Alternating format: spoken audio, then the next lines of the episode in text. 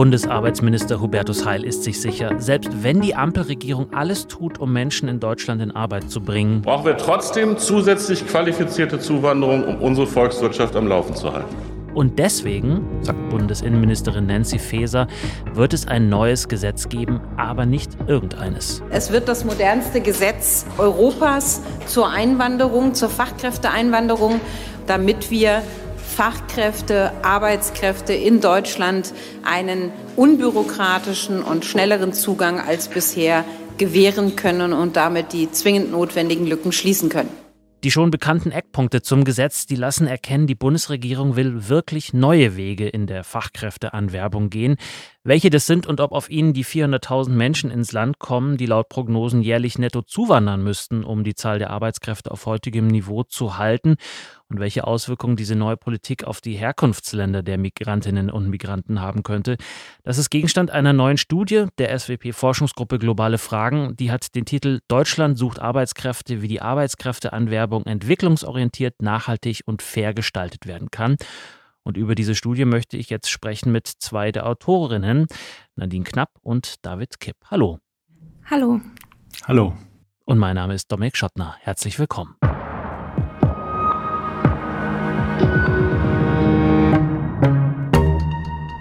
Frau Knapp, wenn man drei Menschen vergleicht, die in Deutschland gerne Fuß fassen und arbeiten möchten, wer hat nach geltendem Recht denn die besten Chancen, dass ihr oder ihm das auch schnell und unbürokratisch gelingt?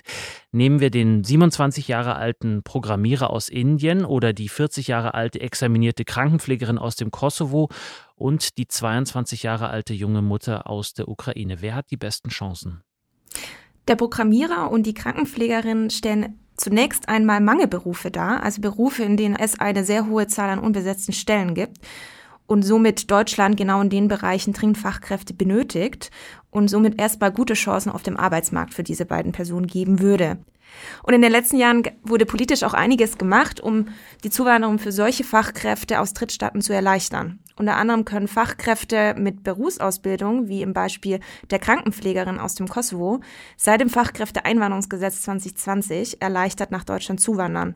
Fachkräfte mit akademischem Abschluss, wie zum Beispiel der Programmierer aus Indien, wiederum können recht einfach über die blaue EU-Karte nach Deutschland kommen. Doch diese rechtlichen Möglichkeiten bedeuten noch lange nicht, dass die Zuwanderung jetzt schnell und unbürokratisch abläuft. Vielmehr ist das deutsche Einwanderungssystem hochkomplex und beinhaltet zahlreiche bürokratische Hürden und Herausforderungen. Im Gegensatz zu Fachkräften aus der EU brauchen nämlich die Drittstaatsangehörigen erstmal ein Einreisevisum, ein Aufenthaltstitel und je nach Titel ähm, gibt es dann bestimmte Bedingungen, die erfüllt werden müssen, unter anderem Nachweis von Sprachkenntnissen, ein konkretes Arbeitsplatzangebot und in Deutschland anerkannter Berufsabschluss und solche Anerkennungsverfahren sind zum Beispiel sehr intransparent, zeitaufwendig und kostenintensiv.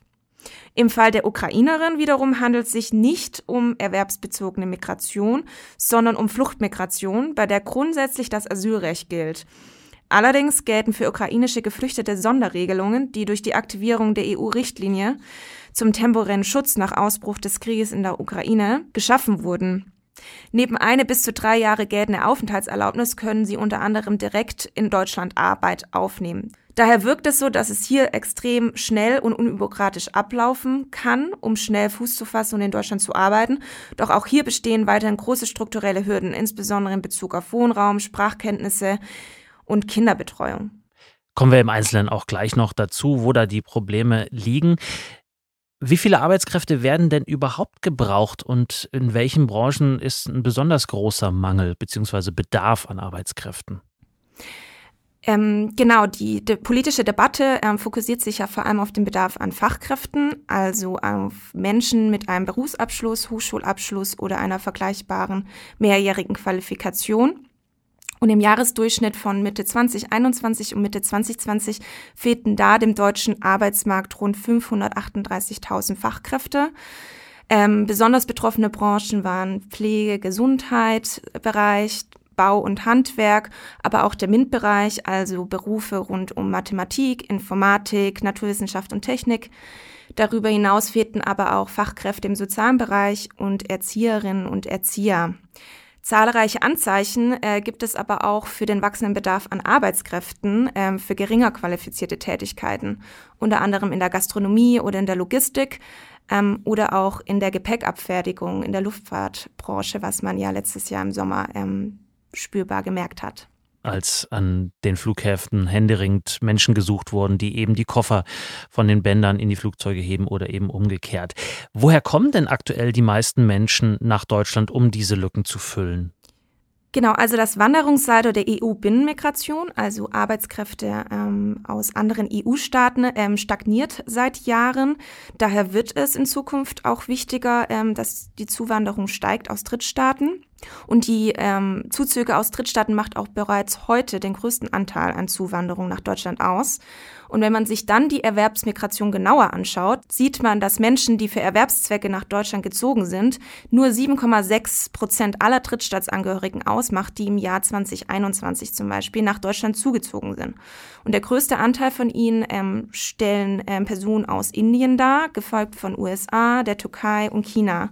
Aus afrikanischen Staaten hingegen gibt es bislang keine nennenswerte Arbeitsmigration. Herr Kipp, Frau Knapp hat es schon angesprochen. Es gibt diverse Gesetze, es gibt viele Akteurinnen und Akteure, die da mitmischen bei diesem Thema. Welche sind das denn und äh, welche sind überhaupt für die Frage des Arbeitskräftezuzugs relevant? Ja, zunächst einmal muss man sagen, dass sich da in den letzten zwei Jahrzehnten natürlich in Deutschland einiges entwickelt hat. Der rechtliche Rahmen wurde wirklich äh, ja, sehr weit liberalisiert, schrittweise, äh, zunächst mit der Süßmut-Kommission Anfang der 2000er Jahre. Und vor zehn Jahren bereits sagte die OECD, dass die Regeln die großzügigsten innerhalb ähm, der OECD sind. Das heißt, die Zuwanderung von hochqualifizierten und Fachkräften ist eigentlich so gemäß Gesetz wirklich gut möglich. Ähm, allerdings äh, ist ein bisschen das Problem, dass die Realität der Zuwanderung nicht dem entspricht. Die gewünschte Fachkräftezuwanderung kann bisher nicht erreicht werden. Daran, daran hat auch nichts geändert, dass die Große Koalition vor drei Jahren ein neues Gesetz eingeführt hat, das Fachkräfteeinwanderungsgesetz. Ähm, nein, im Gegenteil ist es so, dass die OECD sagt, ähm, ja, Deutschland ist nicht mehr unter den zehn attraktivsten Staaten für hochqualifizierte Fachkräfte und Unternehmer, Unternehmerinnen. Ähm, die sind da sogar zurückgefallen, ja. Und das hat natürlich äh, viele Ursachen. Eine Ursache ist sicherlich die äh, Vielzahl der politischen Akteure im, im, ja, in der Bundesregierung, aber auch in den Umsetzungsorganisationen oder der Bundesagentur für Arbeit beispielsweise nebeneinander heragieren und zu wenig abgestimmt sind. Mhm. Aber welche Ministerien sind das konkret? Also wir hatten ja eingangs schon den Bundesarbeits- und Sozialminister Hubertus Heil gehört, wir hatten Bundesinnenministerin Nancy Faeser gehört. Wer neben diesen beiden hat da noch was zu sagen? An der Stelle würde ich dann wirklich gerne auf unsere Studie auch verweisen, weil wir nämlich mit dem Lektorat einen durchaus intensiven Austausch hatten äh, über die Frage, wie wir das am besten grafisch darstellen. Und das Lektorat sagt uns dann, das Schaubild, das ihr da über die unterschiedlichen Ministerien gemacht habt, das ist zu komplex. Ähm, und das spiegelt vielleicht ganz gut die Realität wider. Deswegen haben wir auch darauf bestanden, dass es drin bleibt.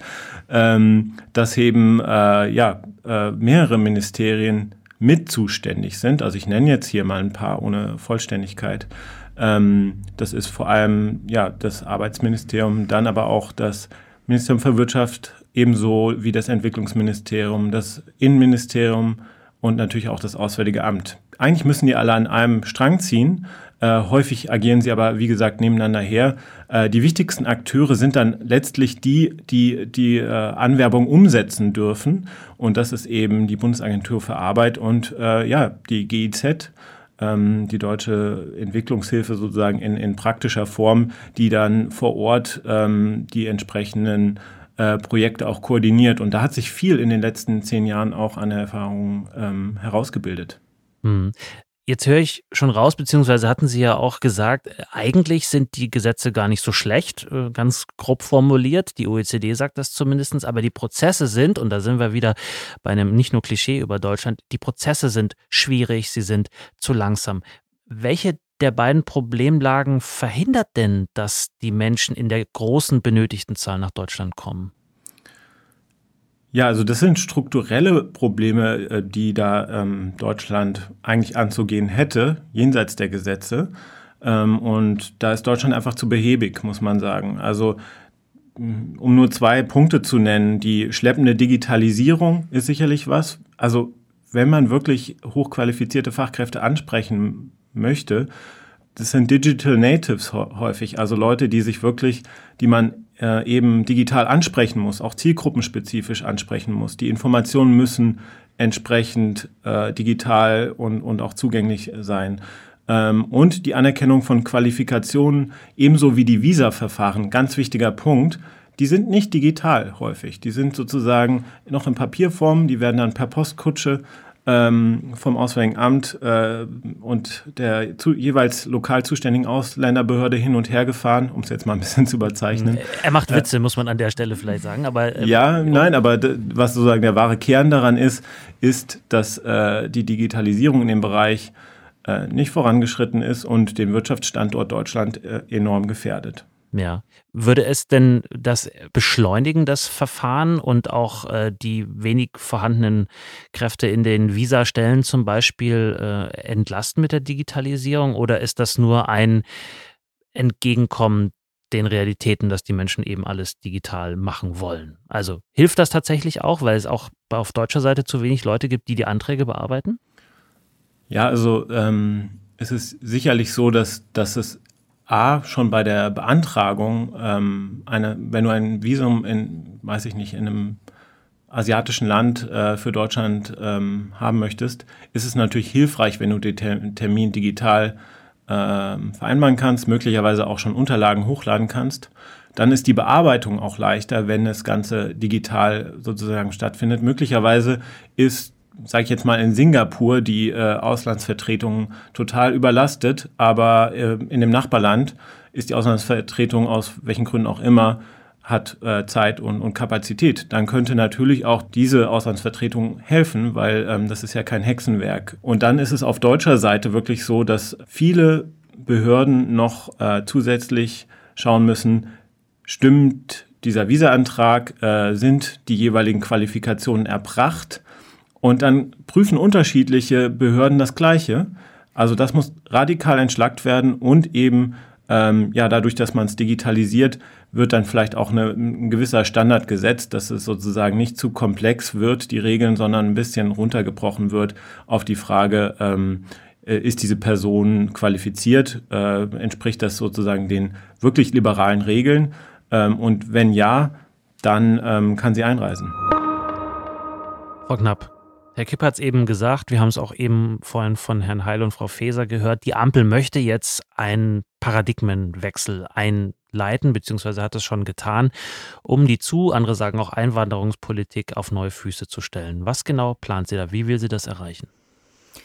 Genau, ähm, wie die neue Bundesregierung den neuen Paradigmenwechsel erreichen möchte, kann man vor allem in der neuen Fachkräf äh, Fachkräftestrategie ähm, im Oktober 2022 und in den neuen Eckpunkten zur Fachkräfteeinwanderung aus Drittstaaten nachlesen.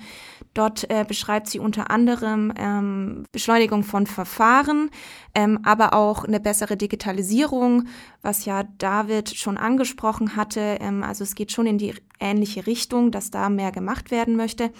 Und die Referentenentwürfe sehen bislang vor, dass die Fachkräftezuwanderung in der Zukunft auf drei Säulen beruhen soll. Die Fachkräftesäule, die Erfahrungssäule und die Potenzialsäule.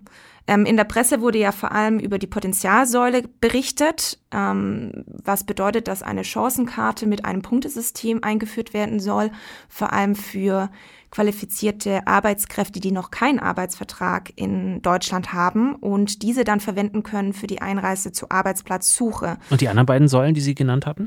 Genau, ich sehe eine tiefgreifende Änderung, sehe ich vielmehr in der zweiten Säule, ähm, die Erfahrungssäule, die auch zukünftig nämlich die Einreise für Menschen ohne formale Anerkennung ihres Abschlusses erlauben soll, wenn sie bestimmte Voraussetzungen erfüllen, unter anderem einen festen Arbeitsvertrag und mindestens zwei Jahre Berufserfahrung. Bemerkenswert ist darüber hinaus, dass es auch weitere Regelungen für geringer qualifizierte Arbeitskräfte aus Drittstaaten vorgesehen sind. Die nennen wir im Team oft die halbe Säule, auch wenn sie nicht so bezeichnet wird in den Referentenentwürfen. Und geplant sind hier vor allem die Entfristung der Westbalkan-Regelung und die Erhöhung des jährlichen Kontingents von 25.000 auf 50.000 und auch eine befristete und qualifikationsunabhängige Einreise äh, von allen Drittstaatsangehörigen zur Ausübung von kurzfristigen Beschäftigungen. Also es bedeutet bis zu sechs Monaten, dass man in Deutschland arbeiten kann. Gerade beim letzten Punkt äh, bin ich sehr gespannt, da ähm, dieser Punkt, glaube ich, sehr strittig sein wird, wenn der Referentenentwurf so durchkommt und den Bundestag dann vorgelegt wird. Ganz kurz für alle, die es jetzt nicht direkt wissen, was ist die Westbalkan-Regelung? Genau, also die Westbalkan-Regelung ist letztendlich eine Absprache mit Westbalkanstaaten, dass für ähm, einen bestimmten Zeitraum ähm, Arbeitskräfte nach Deutschland kommen können, wenn sie einen Arbeitsvertrag haben in Deutschland, unabhängig von welche Qualifikationen sie mitbringen. Und da wird dann mit den einzelnen ähm, Staaten ein bestimmtes Kontingent festgelegt, wie viele Personen das ähm, sein dürfen in dem Jahr XY und dann können diese Personen ähm, erleichtert oder vereinfacht nach Deutschland mhm. einreisen. Aber das gilt nur für die Westbalkanstaaten oder kann man das auch auf andere Länder anwenden? Bisher gilt das nur für die Westbalkanstaaten. Bisher waren auch solche Vereinbarungen befristet. Das soll jetzt zukünftig entfristet werden und auch das Kontingent soll ange, ähm, angehoben werden. Dennoch ist noch nicht geplant, das auch auf andere Staaten auszuweiten. Hm. Herr Kipp, die Ampel plant einiges, haben wir eben gehört. Hat sie denn da die Unterstützung der anderen demokratischen Parteien im Bundestag? Also man muss sagen, dass ähm, das, was die Ampel sich im Koalitionsvertrag vorgenommen hat, ähm, ja, so ein bisschen verzögert eingetreten ist, weil natürlich äh, auch der Ukraine-Krieg oder Krieg in der Ukraine äh, und die Flucht aus der Ukraine diese ganzen Planungen etwas über den Haufen geworfen hat. Ähm, jetzt versucht die Ampel diese Vorhaben umzusetzen. Und man muss sagen, dass dieses Thema, das Migrationsthema, seit 2015 eigentlich, also seit der großen Fluchtbewegung, ähm, besonders von Syrerinnen und Syrern, umkämpft ist politisch. Das heißt, es gibt durchaus in der Opposition, in Teilen der Opposition, da den Versuch, auch äh, die Ampel als zu großzügig und unverantwortlich darzustellen, äh, eben weil äh, die Situation so ist, dass viele Kommunen ähm, eben im Bereich der Unterbringung von Geflüchteten am Limit sind. Und äh, deswegen ist es so eine Herausforderung, dann auch gleichzeitig noch über migrationspolitische Fragen zu diskutieren, wo es halt eben nicht um Geflüchtete geht, sondern um dringend benötigte Fachkräfte. Bemerkenswert finde ich in dem Kontext, dass die ähm, CDU-CSU-Bundestagsfraktion ein Positionspapier auch veröffentlicht wird, wo sie äh, eine Bundesagentur für Einwanderung fordert. Das ist ein Vorschlag, ähm, der jetzt nicht ganz neu ist, äh, wo man auch gucken muss, was ist da in der Substanz wirklich dran. Aber es ist ein Zeichen dafür, dass eben auch ähm, äh, ja, die äh, Union in dem Bereich sieht, dass es einen politischen Druck gibt, äh, Fortschritte zu machen, was die äh, Verminderung des Fachkräfteengpasses angeht und ähm, ja, da eben mit einem eigenen Vorschlag in eine aktivere Rolle kommen möchte. Gleichzeitig äh, habe ich das schon ein bisschen mh, hm, versucht deutlich zu machen, dass natürlich es schwer ist, die Debatte um Migration und Flucht gänzlich zu, äh, zu trennen. Und da gehen die Vorschläge der Union dann in eine sehr, sehr viel äh, kritischere oder, oder auch äh, ablehnendere äh, Richtung, wenn es darum geht, wie soll äh, mit Flüchtlingen umgegangen werden, ist, ist sozusagen da das Limit erreicht, wie das viele Kommunen sagen, oder wie kann man äh, mit den Herausforderungen da umgehen. Wie man mit Migrantinnen und Migranten, die zum Arbeiten nach Deutschland kommen wollen, möglicherweise in Zukunft umgehen kann, konnte man im Februar sehen. Da haben Entwicklungsministerin Svenja Schulze und Arbeitsminister Hubertus Heil Ghana besucht und haben da schon vorhandene Migrationszentren, ich sag mal, neu gestartet. Das heißt, diese Zentren gab es schon, aber sie haben jetzt sozusagen eine neue Ausrichtung bekommen. Herr Kipp, warum sind die genau nach Ghana gefahren und was sollen diese Zentren jetzt leisten, was sie vorher noch nicht geleistet haben? Das war in der Tat ein äh, interessantes Signal, das die Bundesregierung da gesetzt hat. Sie ist so ein bisschen ähm, mal nicht zu den üblichen Verdächtigen, wenn ich das so sagen darf, gegangen, wenn es um die Anwerbung von Fachkräften geht. Das sind eher so asiatische Staaten wie beispielsweise Vietnam oder Philippinen, sondern die sind nach Afrika gereist, wo es häufig eine Skepsis immer noch gibt, auch von Unternehmern, Leute aus, äh, aus dem afrikanischen ähm, Kontinent, wenn man so will, anzustellen oder dort aktiv zu werden. Äh, ja, und sie haben ein bereits bestehendes Zentrum, das die letzte Regierung aufgebaut hatte, besonders um Menschen, die meist freiwillig aus Deutschland zurückkehren, bei der Reintegration unterstützt werden, besucht. Ähm, und da hat die neue Regierung eben einen äh, ja, neuen Ansatz. Sie sagen, diese Zentren sollen jetzt das Gesicht der deutschen Migrationspolitik im Ausland werden. Das heißt, die, das BMZ fördert diese Zentren ähm, mit ja, 150 Millionen Euro für die nächsten drei Jahre. Es soll auch nicht nur in Ghana das geben, sondern auch in anderen Ländern wie Marokko, Tunesien, Ägypten, aber auch Pakistan, Indonesien. Und ja, Ghana bot sich da, glaube ich, an, weil es ein recht stabiles Land ist, äh, auch nicht zu groß im Vergleich zu Nigeria, wo das ebenfalls geplant ist. Es gibt eine äh, recht gut ausgebildete Bevölkerung, eine hohe Jugendarbeitslosigkeit. Insofern schaut man sozusagen, wie können diese Zentren so gestaltet werden, dass sie eben auch äh, Interessen der Herkunftsländer entgegenkommen können. Das heißt eben, äh, ja, nicht beschäftigte Jugendliche oder junge Menschen ähm, eine Perspektive zu geben und äh, dann auch mittelfristig über Rücküberweisung ähm, und Wissenstransfer eben den Herkunftsländern ebenso ähm, ein Win in dem häufig äh, äh, mitgeteilten Triple Win, das heißt, dass sozusagen sowohl äh, Herkunftsländer als auch die Migrantinnen und Migranten selbst als auch natürlich die Aufnahmeländer von Migration profitieren sollen. Ist aber ein bisschen umstritten in der Realität. Also dass die Ausgestaltung dieser Zentren sicherlich noch ähm, im Prozess, weil eben, ja, das sind Entwicklungsgelder und diese Gelder sollen primär dem Nutzen äh, der Herkunftsländer dienen. Und ähm, da gibt es Bedenken, besonders von äh, NGOs, zu sagen, na ja, also wenn jetzt das primäre Ziel ist, die Sicherung für den deutschen Arbeitsmarkt, äh, das ist doch dann keine Entwicklungszusammenarbeit. Weil man damit, äh, Frau Knapp, einen Brain Drain eigentlich in Kauf nimmt, also dass man äh, den Herkunftsländern dringend benötigte Arbeitskräfte eigentlich eher entzieht? Ja, ich denke, dass dieser Aspekt häufig in Anwerbeprozessen zu wenig beachtet wird, beziehungsweise auch gar nicht berücksichtigt wird. Das gilt auch für die staatliche Anwerbung. So haben vergangene Offensiven der Bundesregierung in ökonomisch schlechter gestellten Ländern Menschen abgeworben, die dann im Herkunftsland selbst gefehlt haben.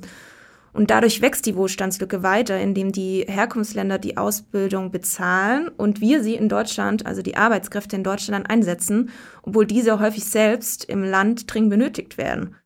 Und solche Aspekte äh, müssen sehr viel mehr in den Vordergrund gerückt werden. Ich glaube, das liegt auch vor allem daran, dass Arbeitskräfteanwerbung in Deutschland zu sehr innenpolitisch gedacht wird und wenig international. Und das spiegelt sich vor allem auch darin, dass es keinen strategischen Gesamtregierungsansatz gibt, der auch außen- und entwicklungspolitische Kriterien systematisch berücksichtigt. Hm. Gibt es denn schon Erfahrungen mit solchen entwicklungsorientierten Anwerbeprogrammen, vielleicht die Deutschland auch selber gemacht hat oder die man sich von anderen Ländern vielleicht auch abgucken kann? Genau, Deutschland gilt da so ein bisschen als Vorreiter. Es gibt ähm, schon einige Projekte, die sich an diesen Triple-Ansatz orientieren, den David ja vorher erklärt hat. Jedoch äh, zeigt sich in der Praxis häufig, dass vor allem die Komponente für die Entwicklung institutionelle Kapazitäten im Herkunftsland fehlt, der für so einen echten Triple-Win-Ansatz notwendig wäre. Trotzdem gibt es schon vielversprechende entwicklungsorientierte Pilotprojekte, die werden vor allem von der GIZ in Partnerländern der Entwicklungszusammenarbeit ähm, durchgeführt. Ähm, als gute Referenz gilt da zum Beispiel das Vorhaben der GIZ zu partnerschaftliche Ansätze für entwicklungsorientierte Ausbildung und Arbeitsmigration. Das Projekt versucht gezielt, die Interessen von Herkunftsländern und Zielländern partnerschaftlich und entwicklungsorientiert in Einklang zu bringen. Unter anderem arbeiten sie da mit Akteuren aus dem öffentlichen privaten Sektor zusammen, aber auch mit der Zivilgesellschaft ähm, in Partnerländern ähm, wie Ecuador, Vietnam und Nigeria. Und hier werden solche ähm, Konzepte erprobt, wie so etwas besser funktionieren kann. Und im Mittelpunkt steht da vor allem auch die Stärkung der Ausbildungsinfrastruktur in den Herkunftsländern, um Fachkräfte mittel- und langfristig auszubilden, die sowohl im Herkunftsland als auch im Zielland benötigt werden. Zielland ist ein gutes Stichwort. Herr Kipp, Deutschland ist ja nicht das einzige Land, das Arbeitskräfte braucht. Steht ja damit auch im Wettbewerb mit Ländern wie USA, England, Frankreich, Kanada. Was kann Deutschland bieten, was die anderen Länder vielleicht nicht bieten können? Ja, Sie haben das äh, ganz richtig ähm, gesagt. Es ist so, dass äh, es einen globalen Wettbewerb gibt um Arbeitskräfte. Ähm, und das ist häufig, wird das in Deutschland auch noch äh, übersehen. Man glaubt, man ist irgendwie hier der Migrationsmagnet äh, und alle, alle Welt zieht es nach Deutschland. Dem ist aber nicht so. Ich habe ja am Anfang schon über die äh, OECD-Attraktivitätsstatistik gesprochen. Es ist nicht so, dass äh, die ganze Welt nach Deutschland kommen möchte. Dementsprechend äh, sollte sich die Regierung halt neben der Gesetze auch überlegen, was sind, wenn man so will, Unique Selling Points, also was sind besondere Attribute, die man Deutschland dann auch im Ausland vielleicht zuschreibt. Äh, und da ist äh, aus unserer Sicht, das ist eine Empfehlung, die wir auch in der, in der Studie geben, ist sinnvoll zu sagen, Deutschland steht für faire Anwerbung und auch für faire Arbeit für Arbeitsmigrantinnen. Und dementsprechend sollte man sozusagen da auch äh, Instrumente entwickeln. Zum Beispiel gibt es da ein erstes Instrument, das auch in den letzten Jahren eingeführt wurde, nämlich ein Siegel für faire Anwerbung. Das ist im Pflegebereich, wo wirklich viel passiert, einfach weil der Bedarf im, im, in der Pflege in Deutschland so groß ist. Äh, und das ist so ein unabhängiges Siegel, das, das eben dann auch äh, überprüft wird. Und ähm, ja, das überprüft private Anwerber, äh, weil die natürlich häufig schneller und, und dann auch irgendwie kostengünstiger sind als äh, staatliche Anwerber. Und da wird überprüft, halten die sich daran, zum Beispiel den äh, Arbeitsmigranten nicht die Kosten für die Rekrutierung aufzubürden. Ähm, das ist ein ganz wichtiger Punkt, der auch in unterschiedlichen internationalen Prozessen immer wieder gefordert wird. Und kann das am Ende dann gelingen, wo wir schon bei den äh, Empfehlungen sind, die Sie ja auch in Ihrer Studie geben, kann das am Ende gelingen, Migrationspolitik, auch Wirtschaftspolitik, Innenpolitik und am Ende auch Entwicklungspolitik zusammenzudenken, damit am Ende alle was davon haben? Also es ist auf jeden Fall wichtig, dass man da sozusagen aus dem Ressortdenken so ein bisschen rauskommt. Und ich glaube, dass da gibt es sozusagen da jetzt erste Anzeichen. Es gibt natürlich immer Zielkonflikte und die muss man auch ehrlich ansprechen. Ähm, wir haben das Beispiel eben auch schon ein bisschen diskutiert zwischen äh, eben bei diesen Zentren für Migration und Entwicklung. Äh, wie weit äh, und wie lang soll, soll ähm, die Entwicklungszusammenarbeit solche Zentren finanzieren oder können da vielleicht auch andere Ministerien dann unterstützen? Äh, die EU-Kommission äh, hat auch schon angekündigt, dass sie beispielsweise in Ghana das ganze Projekt unterstützen wollen mit 6 Millionen Euro, äh, was wichtig ist, weil es ja auch nicht nur ein deutsches äh, Werben um Arbeitskräfte ist, sondern bestenfalls eigentlich auch äh, die EU als Binnenmarkt sozusagen äh, da gemeinsam auftreten sollte. Aber das ist, glaube ich, noch Zukunftsmusik. Ähm, was wir erstmal äh, in, innerhalb von Deutschland äh, gewährleisten müssten, ist eben eine bessere Kommunikation innerhalb Deutschlands mit unter den Ministerien. Wir haben die Komplexität angesprochen, aber auch die Einbeziehung von Zivilgesellschaft, von Diaspora, von Privatwirtschaft, weil ja, die Unternehmen sind letztlich diejenigen, die ja die Verantwortung dafür tragen, dass Arbeitskräfte gefunden und angestellt werden und möglichst unter fairen Bedingungen. Also ich denke, dass hier eine Zusammenarbeit unter den Regierungsakteuren wichtig ist. Es gibt auch, äh, sollte man vielleicht da noch erwähnen, einen neu ernannten Sonderbevollmächtigten für Migrationsvereinbarungen, Joachim Stamm von der FDP, äh, der im Februar sein Amt übernommen hat. Und äh, der ist letztlich auch darauf angewiesen, dass die jeweiligen Ministerien ihm da ähm, auch mit äh, Angeboten für die Partner dann äh, unterstützen. Ansonsten kann er gar nichts verhandeln. Ja? Und dann wird es auch keine faire ähm, faire Anwerbung oder faire Migration beispielsweise aus Ghana nach äh, Deutschland geben, ähm, wenn, wenn da dann eben ent entsprechend keine Kooperation unter den Ministerien und beispielsweise jetzt hier BMI, also das Innenministerium äh, und Entwicklungsministerium äh, existiert. Deutschland sucht Arbeitskräfte. Wie die Arbeitskräfteanwerbung entwicklungsorientiert, nachhaltig und fair gestaltet werden kann, das ist der Titel der neuen SWP-Studie aus der Forschungsgruppe Globale Fragen. Geschrieben hat sie Steffen Angenent zusammen mit meinen beiden heutigen GesprächspartnerInnen Nadine Knapp und David Kepp. Vielen Dank. Vielen Dank, dass wir hier sein durften. Ja, vielen Dank. Und die Studie finden Sie neben ganz vielen weiteren Leseempfehlungen zum Thema direkt unter dieser Podcast-Folge verlinkt auf unserer Internetseite. Und natürlich können Sie auch in unsere nächsten Folgen wieder reinhören. Die gibt es genau da und überall da, wo Sie sonst so Ihre Podcasts hören. Wenn Sie über die neueste Folge immer zeitnah informiert werden wollen, abonnieren Sie gerne unseren SWP-Newsletter oder folgen Sie einem unserer Social-Media-Accounts. Ich bin Dominik Schottner. Bis zum nächsten Mal. Bleiben Sie neugierig.